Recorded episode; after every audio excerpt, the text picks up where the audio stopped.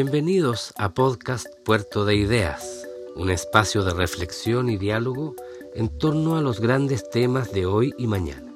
En el episodio de hoy escucharemos el panel de conversación La ciencia del sexo, con el famoso divulgador científico español Pere Estupinyá y la sexóloga Rafaela Di Girolamo, presentados por la periodista Paloma Ávila. Esta conversación fue grabada durante el Festival de Ciencia Puerto de Ideas Antofagasta en abril del año 2017. Que la disfruten. Hola, ¿qué tal? Bienvenidos todos a este panel en el marco del Festival Puerto de Ideas en Antofagasta. Estamos muy honrados también por la presencia hoy día de todos ustedes acá. Estábamos preguntándonos si de verdad era interesante lo que nosotros creíamos que era muy interesante.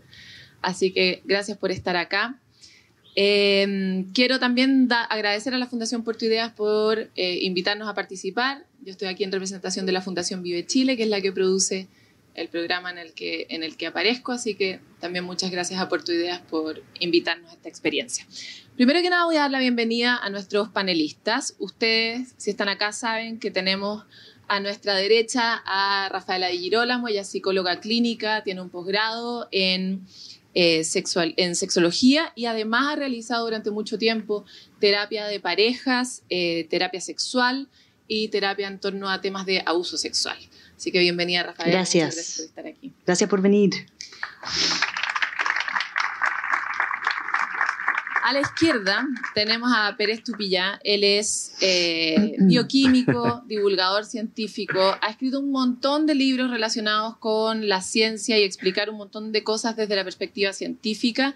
Pero está aquí, esta vez, ya tuvo su, su presentación ayer en torno a los otros temas. Hoy día está, como dice su camiseta, eh, por su libro La ciencia del sexo, que ha tenido eh, mucho éxito a nivel de ventas, pero además eh, ha sido muy bien recibido por su lenguaje cercano, por que él mismo es una de las ratas de laboratorio a través de las cuales ha recogido el conocimiento que trae hoy día para nosotros. así que también un muy buen experto. Ambos dijeron antes de este panel que están disponibles para todas sus dudas después de este encuentro, así que aprovechen esta oportunidad, van a tener un rato para contestar sus preguntas al respecto. Una mini consulta íntima. Estuvimos hablando harto sobre cómo hacer este panel eh, y tratar de no comportarnos muy tradicionalmente en un ámbito donde lo tradicional no es regla para nadie. Hay, hay tantas formas y versiones sobre la sexualidad como humanos sabemos. Hay muy pocas recetas. En, el libro de Pérez hablaba mucho sobre esta idea de que la estadística general sirve solo para, para, poder tener un marco de referencia para hacer el siguiente estudio, pero en ningún caso es la medida de lo que cada uno de nosotros tenemos que usar como para identificar si estamos o no en lo que se debería tender a entender como normal. Por eso vamos a partir esta conversación con lo que ellos tienen como una pequeña provocación de inicio, pero queremos eh, volver un poco más hippie esta, este momento y permitir que ustedes también eh, si tienen comentarios, si tienen dudas entre medio, vayamos viendo cómo se da esta conversación y permitamos que se flexibilice todo lo posible, que todos encontremos nuestra mejor posición para relacionarnos en este, en este panel. Así que quisiera, partir con Rafaela un rato a ver eh, qué nos trae. A ver qué nos trae. Eh, a mí me gustaría compartir con ustedes un poquito cuál es mi experiencia en esta temática, porque creo que es muy distinta a la del colega acá porque mi experiencia tiene relación con lo difícil que es la sexualidad para, muchos, para muchas personas, este lugar que supuestamente debe ser eh, espontáneo, que viene, viene acompañado de múltiples palabras o sinónimos que tienden como a la libertad, al soltar, al relajarse, ¿no? que son palabras muy complejas, especialmente para nosotros que somos de una sociedad muy, muy estructurada desde el deber ser donde finalmente la forma de cómo nos comportamos ¿no? a veces nos determina mucho. Entonces, en este lugar eh, donde supuestamente el ser humano espontáneamente le van a surgir millones de cosas que más encima son placenteras, ¿no? que supuestamente dan mucho placer, nos encontramos con dos características desde la psicoterapia. Una tiene que ver con que esta herramienta, al ser también muy placentera, es una herramienta de doble filo, una herramienta donde nos podemos encontrar con mucho abuso de poder también, ¿no? Desde el querer poseer a un otro. Es una herramienta de seducción. Y por el otro lado, también nos encontramos con las personas que crecieron creyendo, ¿no? especialmente la heteronorma más que nada, en los hombres hay una carga muy grande, siempre digo yo, en la sexualidad. El hombre debe en nuestra sociedad tener una erección, debe en algún minuto penetrar a esta mujer y esa penetración debe darle placer. Por lo tanto, tenemos una mujer receptiva a este placer.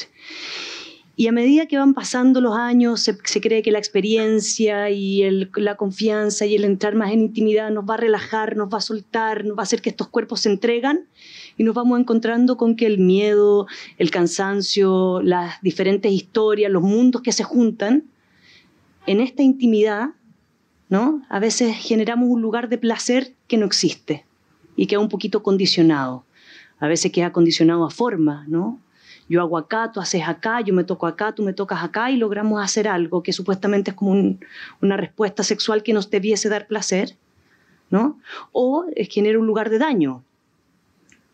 Mi experiencia, insisto, tiene que ver con un lugar donde constantemente yo me tengo que enfrentar a deconstruir mitos y realidades, ¿no? Creencias con las cuales las parejas o las personas vienen. Vienen con una necesidad, vienen con un problema.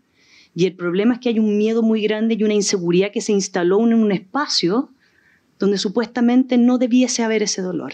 ¿no? donde supuestamente es el lugar donde más libertad yo tengo que tener, es un lugar donde yo más debo gozar, ¿no? es libre, es gratis, personal, pero viene con una carga tan grande, ¿no? tan grande a veces es la responsabilidad del otro, tan grande a veces lo que yo debo o no debo hacer, que finalmente me inseguriza. Y al insegurizarme aparece el miedo. Y con el miedo vienen millones de parálisis, millones de momentos donde finalmente todas las otras palabras con las que comencé, que es fluidez, etcétera, ¿no? pasan a décimo plano. Entonces, desde mi experiencia, ¿qué es lo que yo hago?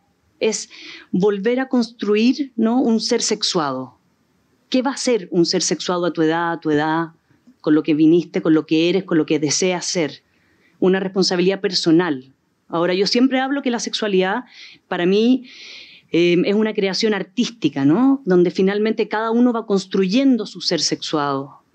Pero también es una responsabilidad política, porque el otro lado donde yo trabajo, que tiene que ver con las escuelas y los colegios, coordino programas de educación sexual, ahí también nos encontramos con un lugar, ¿no? Donde la responsabilidad, y lo digo en Chile, la responsabilidad de la educación sexual ha estado en la familia, ¿no? Se dice que la familia es la responsable de entregarle a estos niños, a estos jóvenes la información que generalmente se relaciona con prevención, ¿no? Prevención del el embarazo no deseado, porque todavía no se habla de paternidad no deseada, sigue estando la carga en la mujer. Embarazo no deseado, prevención de infecciones de transmisión sexual. Pero en Chile tenemos que el 73% de los abusos sexuales se dan al interior de la familia. Entonces ahí es donde yo digo que hay una responsabilidad política y personal. El Estado se debe hacer cargo de múltiples de personas que no han sido educadas nunca en educación sexual y múltiples de personas que se siguen siendo expuestas a los abusos sexuales. Y por el otro lado, personal, porque nosotros que somos adultos ya nos tenemos que hacer cargo de nos. De cada uno de ustedes se tiene que hacer cargo de su propio placer, independiente si estoy en pareja o no.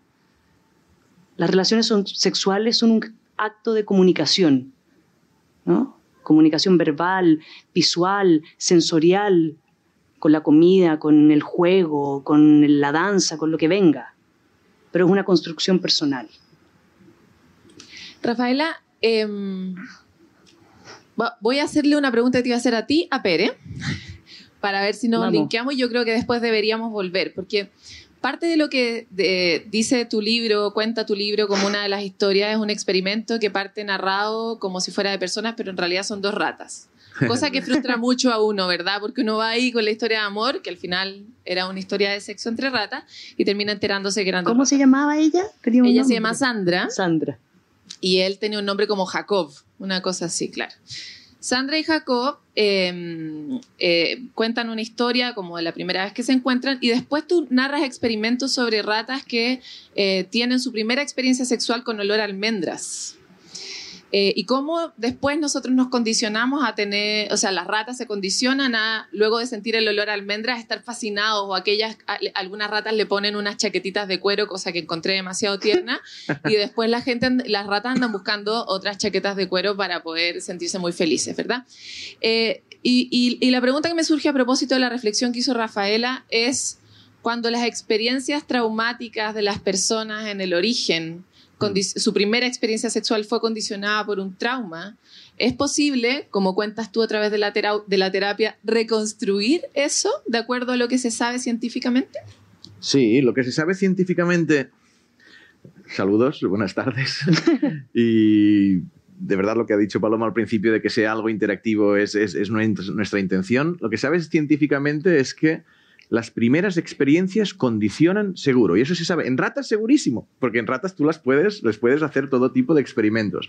Nosotros, como tenemos una mente, aparte de racional, también tenemos una mente primitiva, pues se supone que también esas primeras experiencias nos pueden condicionar. Lo que pasa es que la gran ventaja que tenemos con este córtex prefrontal es que somos capaces de dirigir nuestro comportamiento, somos capaces de dejarnos influenciar por terapeutas que pueden reconstruir esta, esta sexualidad. Yo empecé, para presentarme un poco, yo he terminado en una línea muy parecida al final, de, visión de la importancia de la educación sexual y de, y de sobre todo veo dos, dos, tipos de personas, ¿no? Los que tienen problemas asociados a la sexualidad y buscan superarlos y los que no tienen ninguna, ningún problema, pero simplemente quieren mejorar su sexualidad y saber que existe y probar de ir a clubes de sadomasoquismo o de intercambios de pareja. Yo partí de esta segunda visión, ¿no? O sea, es decir, yo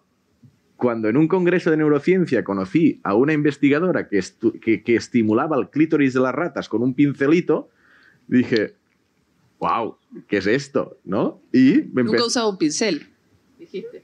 Claro, eh, veo un póster científico y dice la estimulación del clítoris de las ratas. Yo le pregunto, ¿tú estimulas el clítoris de las ratas? Dice, sí.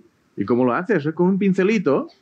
digo, ¿pero para qué? No, porque les doy diferentes hormonas y entonces veo cuando les excita y tal. Y entonces empecé a descubrir que había científicos que analizaban el comportamiento sexual humano. Y me acuerdo que entrevisté a uno porque una vez tuve una experiencia donde una pareja que yo tenía, que tenía ojos azules, en el momento del orgasmo se dilataron las pupilas. Yo, con mi mente científica, es decir, ¿por qué se dilatan las pupilas en el orgasmo? Y entrevisté a un investigador de sexualidad y me empezó a hablar del sistema nervioso simpático y parasimpático. O sea, cuando vosotros estáis relajados y vuestro sistema nervioso está en estado parasimpático, ahora podrías tener una erección o de pene o de clítoris. Clítoris y pene vienen de las mismas estructuras embrionarias y también tienen erección, tal. Pero si estamos nerviosos, tenemos el sistema nervioso simpático activo. Y allí nos podría costar tener una erección. Y entonces pensé, ah, esto es lo que me ha pasado alguna vez. Claro, cuando estás con una pareja y dices, no sé qué me pasa, que no termino de estar como debería, pues eso es por el sistema nervioso simpático. O tienes una eyaculación antes de lo que, de lo que ríes. Entonces yo descubrí toda una vertiente intelectual de estudio de la sexualidad muy multidisciplinar, desde biología, psicología, sociología y simplemente sentí curiosidad. O sea, es, fue después cuando empecé a ver que realmente en la sociedad había muchas personas que sufrían por este tema, ¿vale? Pero yo sin ser, sin querer ser también terapeuta, pues dije, oye, que, que, hay expertos que se dedican y yo me dedico simplemente a analizar el fenómeno como de eso, de manera más académica o intelectual. ¿Tú crees entonces que, em, volviendo al, principio de la pregunta, existe la posibilidad, en el fondo mi, gran pregunta es, tal como da la impresión de que del trauma completo uno nunca se termina de sanar, pero puede avanzar mucho, da como esa impresión un poco desde, desde un trauma muy, muy, muy profundo sexual, uno podría hacerlo de acuerdo a las posibilidades mentales que tenemos. Sí, puede ser y puede no ser. O sea, Rafaela, una, una de las cosas que ha dicho es, o, no, tú en la introducción lo has dicho, de, que la ciencia te da una visión general, pero luego el individuo, cada uno es diferente. Lógico. Entonces, hay personas que se recuperan de traumas y otras que no. ¿Puede la ciencia encontrar la razón de que unos se recuperen y otros no? Quizás sí, pero que yo sepa, todavía no se ha llegado a este grado de detalle de, de comprensión del comportamiento individual de una persona determinada. Hablemos un poco, ayer hablábamos sobre estos, estos tres actos, parece que la, antigua Grecia nos marcó mucho en tener este como inicio, medio, final, nosotros también en términos sexuales de alguna forma tenemos esos momentos, a veces no en ese orden. A veces no tenemos un final realmente y eso parece no ser muy importante de acuerdo a lo que conversábamos ayer, cuál es la importancia del orgasmo. Pero quisiera entrar aquí en esta situación con ustedes también de, desarrollar un poco el deseo y la atracción entre nosotros. ¿Cuál es el rol del deseo?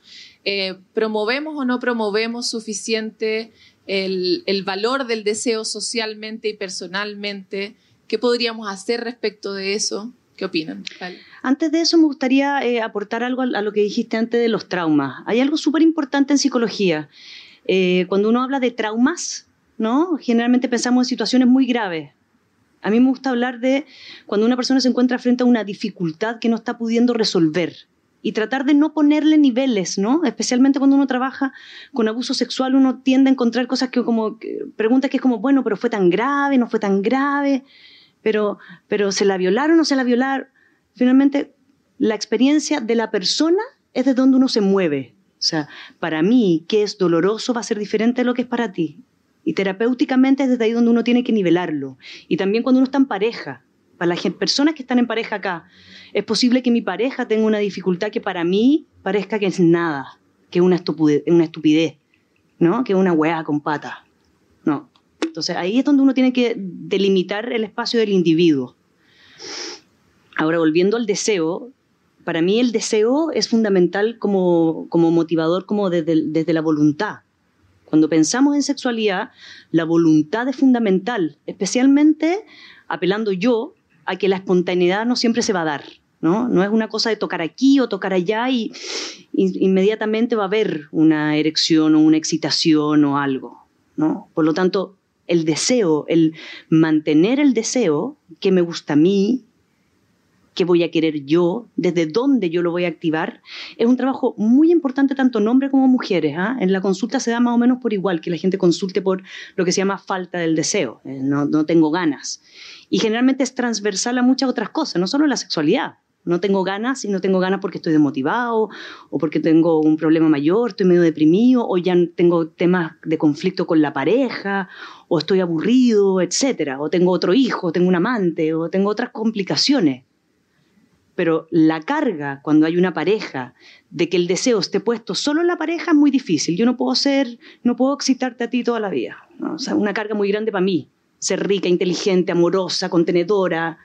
No, por lo tanto, ahí yo de nuevo vuelvo a separar cómo el trabajo debe ser tanto personal como si están en pareja de dos. Pero la voluntad puesta en el deseo es algo muy importante de sostener constantemente. ¿Y, qué entendemos como deseo? Perdón, ¿qué entiendes tú como deseo? Eh, clínicamente en el fondo. No, más que clínicamente es como lo que a mí me, me va a motivar a algo a levantarme, a ir a buscar mm, el vaso de agua, ¿no? a tener relaciones sexuales, a masturbarme, ¿no? va a ser lo que a mí me va a hacer movilizarme. Sí, pero no, no, es imprescindible que la gente sienta la obligatoriedad de, tener deseo. No. Es, es, decir, porque aquí las estadísticas demuestran un, un factor interesante. Cuando tú preguntas especialmente a mujeres, em, ¿sientes falta de deseo? Un porcentaje muy alto dicen que sí. Y eso se ha utilizado incluso farmacológicamente para impulsar la Viagra femenina y otros fármacos, porque es un gran problema. La falta de deseo es un gran problema. Cuando a estas mismas mujeres les preguntas, ¿es un problema la falta de deseo? Un porcentaje muy alto de ellas te dicen, no, no, pues ya no siento tanto deseo por mi pareja, pero tampoco bueno, si tengo poco sexo, si no tengo deseo. Es, el problema realmente es cuando sí que sientes deseo, pero no tienes sexualidad, o cuando no tienes deseo, pero te sientes forzada. El otro tiene deseo. Claro, el otro, dentro de una pareja, pues tú no sientes deseo, pero te sientes forzada quizás a, sentir deseo porque el otro sí que lo siente. Entonces, es cuando se convierte en un deseo. Y luego deseo también, hay una parte de, voluntad y una parte de testosterona. Hay lo que llamamos ah. Espontáneo, que quizás es más frecuente en hombres que en mujeres, que hay un momento determinado donde dices, ostras, yo no sé por qué, pero ahora voy cachondo. ¿Vale? O, estoy más excitada en función del ciclo menstrual, quizás de lo que sea. Entonces, hay este deseo endógeno y hay un deseo generado por, por el entorno. Yo uno de los casos más interesantes que, que trato en el libro es de los asexuales. Los asexuales son gente que hay entre un 0,5 y 1% de la población que no sienten deseo sexual. Sí. Y la mayoría dicen, y no me siento que tenga ningún problema. De hecho, quiero que me consideren no como un enfermo, sino como una orientación Una sexual. orientación. Es decir, yo no, no siento deseo y no siento atracción por nadie y la verdad soy igualmente feliz. No soy un enfermo, soy, no soy un bicho raro. Formo parte de esta diversidad tan grande que hay en el comportamiento sexual humano. Eso que dijiste es fundamental, es verdad, que el deseo eh, mayoritariamente en las parejas aparece cuando es una demanda desde el otro. Claro, Claro. yo puedo vivir sin deseo, especialmente la sexualidad, y no ser un problema mayor para mí. Pero claro, cuando un otro Pero también te pide- comparas con lo que la cultura te pone por delante. O sea, eso es esta un cosa error. del, Eso del- es un error. del- No te debes comparar con la, con la cultura. Tú tienes que asumirte bien como, como te sientas y ya está. Es lo que hacemos en, en otras cosas. Un vegetariano no se siente mal por ser vegetariano en una sociedad donde se come mucha carne. Entonces, la sexualidad, yo creo que, que a mí una de las preguntas que Pero me no es hacen más exactamente es, igual ¿es porque se espera que tengas deseos, se espera que te apares ¿Qué importa? porque eres humano, en fin, porque te, se supone que uno debe, uno debe tener eh, conducta, una cierta conducta sexual, un cierto desempeño, o al menos eso te lo plantea la cultura, no de la misma forma que te exige que no seas vegetariano. Entonces, si tú no estás generándote un dolor a ti mismo ni a nadie, no tiene por qué ser un problema. Si dices, yo no siento deseo y me genera un problema de pareja, o me genera un problema a mí mismo, o por lo que sea, no, no sé por qué, pero podría generar un problema a la sociedad, entonces sí que, dices, oye, pues intentaría corregirlo. Pero si simplemente tú tienes, en este caso, una falta de deseo, o, o la sociedad espera de ti que, bueno, oye, eh, no, si no genera ningún problema, no, no tienes por qué ser dejarte guiar por lo que dicen de fuera, ¿no? ¿Estás de acuerdo? Absolutamente, porque a veces los problemas, de, de- problemas como un poco inventados, ¿no? Son de dónde se me instala un problema, una dificultad. Y a veces el problema viene instalado por lo que supuestamente este deber ser dice de mi cuerpo, de mi sexualidad, mi placer, de la pareja, del amor, de... ah. Y la carga que tiene la sexualidad y la respuesta sexual es tan grande que finalmente estoy constante, puedo estar muy inseguro constantemente cuando supuestamente me salgo de esta media de la normalidad. Sí, mira, hay una, una diferencia interesante entre fetichismo y parafilia, ¿vale? Fetichismo es que te gusten cosas diferentes o raras, que te guste lamer unos pies o que te guste jugar a dominancia y sumisión, yo es que me, o me- que me gusten que me aten. Vale, ¿cuándo se convierte en parafilia? Cuando es un problema. La pedofilia es una parafilia, porque estás generando un daño a un niño. El BDSM, el sadomasoquismo, puede ser parafílico cuando te estás generando Hay daño abuso de poder. a- sí, o, o- o- o daño a ti mismo. O sea, el boyerismo o el exhibicionismo, ¿por qué es parafílico? Porque estás generando un... O sea, estás abusando de la, del- de la libertad de alguien que no quiere verte con el pene erecto y te pones delante de alguien, eso es exhibicionista, esto es parafilia. Pero cualquier otro comportamiento que no sea habitual, que no sea normal, pero no hagas daño a nadie, se considera un fetichismo y se considera sano. No, Sí. no, no, no es un problema. Oye, eh, aprovecho de hacer la invitación a los que están acá para abrir sus conversaciones, si quieren más íntimamente a través de Twitter, pueden usar mi Twitter o el, de, o el de Puerto de Ideas, yo voy a estar aquí leyéndolo por si quieren hacerle preguntas a alguno de ellos dos, o si no, usen el método tradicional de levantar la mano, porque hay un micrófono muy versátil por ahí dando vueltas. Ahora, eh, tenemos permanentemente los chilenos noticias en el diario, porque venden mucho esas en particular, que hablan sobre la eh, mala salud sexual de los chilenos o lo mucho que criticamos nuestro desempeño, nuestra felicidad sexual, podríamos decir. ¿Cuándo, ¿Dónde está ese límite entre eh, entendernos como distintos? Tal vez somos un pueblo mucho más asexuado que otros. ¿Y cuándo el asunto es un problema de salud realmente, podríamos decir, de salud pública, el, tener un mal nivel de salud sexual en el país? ¿Cuándo se entiende eso? De acuerdo a ustedes. La calidad en la sexualidad eh, es personal. Yo creo que el tema en Chile es porque hay mucho... mm, A ver, hay una sensación como que somos un país donde el patrón de fondo no se nos ha, no, no- no se ha ido, ¿no? Como que hay alguien que finalmente eh, sabe más o va a dominar más al otro, ¿no? Ahí sí. ¿Sí? Sí. ok. Entonces, finalmente, el problema que siento yo que hay en la calidad de la sexualidad es que todavía estamos estereotipando la sexualidad a una forma, ¿no? A, un, a una excitación, o yo te toco, tú me tocas, yo te busco, yo te busco. Eso nos excita, esto genera esta... Y la respuesta, ¿no? Como va estructurada, si no calzo ahí, está malo. O sea, si no, si no tenemos, imagínate como nosotros le decimos al orgasmo, los chilenos le decimos acabar, los españoles dicen correrse, que es mucho más atractivo decir correrse que acabar, porque cuando digo acabar estoy cerrando algo, es como acabaste, ah. acabaste, acabaste, estamos cerrando algo. ¿no? Yo mi paciente digo correrse, me dice, ¿qué están queriendo decir? pues me corro. Voy, avanzo, corro, voy y vengo. Una cosa como que huyo, como que de qué estamos hablando. Es que, bueno, ya me voy.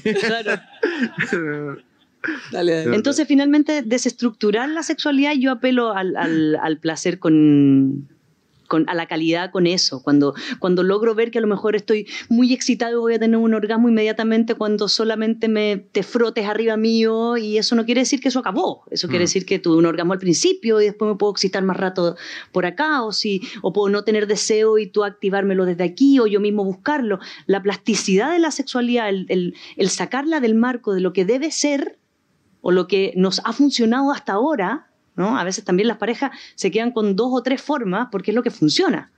¿Sí también? Entonces, desarmar eso es lo que yo apelo cuando la gente quiere buscar calidad. Claro, es que el tema es salud sexual, de las circunstancias concretas de, Chile, no sé, pero es interesante porque la medicina sexual, o sea, la sexualidad es una cosa de nuestro cuerpo, fisiológica, que como otras también puede fallar. ¿Vale? Entonces la gente va al médico cuando le duele la rodilla, pero igual no va al sexólogo o al médico sexual o al urólogo cuando tiene algún problema de salud física sexual. Es decir, que una mujer le cueste llegar al orgasmo puede ser por unas inhibiciones psicológicas, pero también puede tener un origen físico esto. Entonces, ¿por qué si es algo que nos importa tanto, tenemos este tabú de no ir al especialista a que vea si nuestro cuerpo o nuestra mente o ambos eh, están condicionando que nuestra respuesta sexual no sea la misma. Los hombres, muchos tienen eyaculación precoz y de nuevo, a veces es por temas psicológicos y a veces es por temas físicos y con unas sustancias de recaptación de serotonina se soluciona. ¿Vale? Y en temas de erección, igual. Y las mujeres también. Entonces, hay una parte de salud sexual que hace, hace referencia a la medicina, o sea, la parte física, otra que hace referencia a la parte psicológica, y luego hay un concepto de salud sexual en cuanto a bienestar. ¿Vale? Es decir, a, ir un poquito más allá de, que esto funcione y ir más allá a gozar, ¿no? Es decir, a yo no quiero solo alimentarme, quiero a veces ir a un buen restaurante y disfrutar de la comida, ¿no? No es simplemente que las cosas funcionen, sino es poder, y es donde ves la gente que practica sexo tántrico, o la, gente que abre un poco las relaciones de pareja, o que se, se permite probar cosas a ver si les gusta o no, que ya tienen un bienestar quizás eh, mayor, ¿no? Hablemos un poco sobre ese espacio que es el espacio del gozo. Eh, hace un rato ya que de alguna forma la sociedad, la sociedad chilena en particular, se ha vuelto más sibarita también en estos temas, en el sentido de que hablamos un poco más, hay más gente que, comparte sus experiencias, eh, la gente está buscando nuevas formas, de hecho las listas de 10 cosas que pueden ayudar a que tú o ella eh, se encante mejor, en fin, aparecen permanentemente en, las redes sociales. Eh, ¿De qué forma esta cuestión como súper customizada del sexo se ha vuelto también otra exigencia más? ¿O es, según ustedes, una gran oportunidad? Porque resulta que entonces, si en esta sociedad nueva, yo que soy una persona abierta de mente, no soy súper pirotécnica, tal vez me empiezo a quedar a la falta. O sea, en el fondo, ¿cómo opera esto? ¿Opera como una presión sobre la sexualidad o opera como una oportunidad sobre la sexualidad? Yo creo que opera como una como una, idealmente quiero que opere como una necesidad, una necesidad de, entender que, mis límites a lo mejor pueden ser un poquito traspasados. Em, también, a ver, el goce. También creo que, es una oportunidad y sigo insistiendo yo, yo soy una fiel creyente que es una responsabilidad personal. Creo que en la carga, una de uno de los problemas, ¿no? cuando hablamos a lo mejor de cuáles son los problemas, uno de los problemas que a veces ha, generado todo esto, no tanto eh, las cosas eróticas, los, falos por acá, los vibradores por allá, eh, las tiendas, el destape, los cuerpos ya ¿no? con sin mayor estructura, la libertad de nuevos cuerpos, nuevas formas, nuevos lugares, es que todavía no hay educación en el área donde, ok, sigue siendo externa. Entonces tengo todos estos factores aquí afuera que me van a generar este placer. Y la dificultad sigue siendo desde donde yo logro entender mi cuerpo, mi goce y mi placer. ¿no? No como carne, ¿por qué? Porque no me gusta o, la gente que empieza a tomar leche descremada. Tomo leche descremada, ¿por qué? Porque no voy a engordar, porque tiene menos grasa, porque hace bien, o me doy el gusto a veces de tomarme mi vaso con leche y chocolate calentito, rico. Finalmente, la carga externa, siendo que, siento que es muy compleja, cuando finalmente nos falta tanto por aprender internamente, biología. Eh, ¿Cuántos ginecólogos, a veces cuando llegan mujeres que llegan primero a veces al ginecólogo antes de la consulta por falta de orgasmo, etcétera? Los exámenes de la testosterona en la mujer, por ejemplo, mm. examen de sangre de la testosterona en la mujer. Yo conozco un ginecólogo que lo hace espontáneamente sin que se lo pida, después uno, cuando llegan los pacientes a mi consulta y digo, bueno, vienes con tus exámenes de sangre y, y, veo y no están ciertos exámenes que sí pueden estar afectando ¿no? La respuesta, y sí, con un medicamento pueden facilitar el placer y el goce, ¿no? La mm. responsabilidad, ¿dónde está la responsabilidad y el aprendizaje? Lo mucho que falta de aprendizaje. Sí, yo estoy muy de acuerdo y en, esta perspectiva, y volviendo a tu pregunta, de verlo como una oportunidad y verlo como algo que te puede inspirar. Para eso se le tiene que quitar un poco el miedo, ¿vale? O sea, no, no acercarnos al sexo como algo que nos dé miedo por lo que pueda pasar, o sea, el miedo nos bloquea Quizás el único momento donde es más arriesgado es en los jóvenes, en los adolescentes, cuando quizás tienen unas referencias pornográficas o mm. algo que, que les hace tener unas expectativas mayores y eso les puede generar una, una, presión, pero cuando un adulto ya se conoce un poco mejor y ha tenido varias parejas y ha experimentado, pues yo creo que abrir un poquito más la mente, mm, bueno, a lo mejor quizás no todo le sale bien, todo lo bien que querría, pero puede descubrir, a mí me pasó. Pero yo estoy en desacuerdo en algo, que, que de alguna forma la edad no es sinónimo de, de, de, o sea, puede ser sinónimo de experiencia, entre más edad puedo tener más experiencia o no, pero no es sinónimo de placer y goce. Es posible que yo haya tenido muchas experiencias y no sean placenteras, porque No, no, no sé lo que hay en mí. Es que, de hecho, ese es un punto, dar por sentado que uno ya se conoce.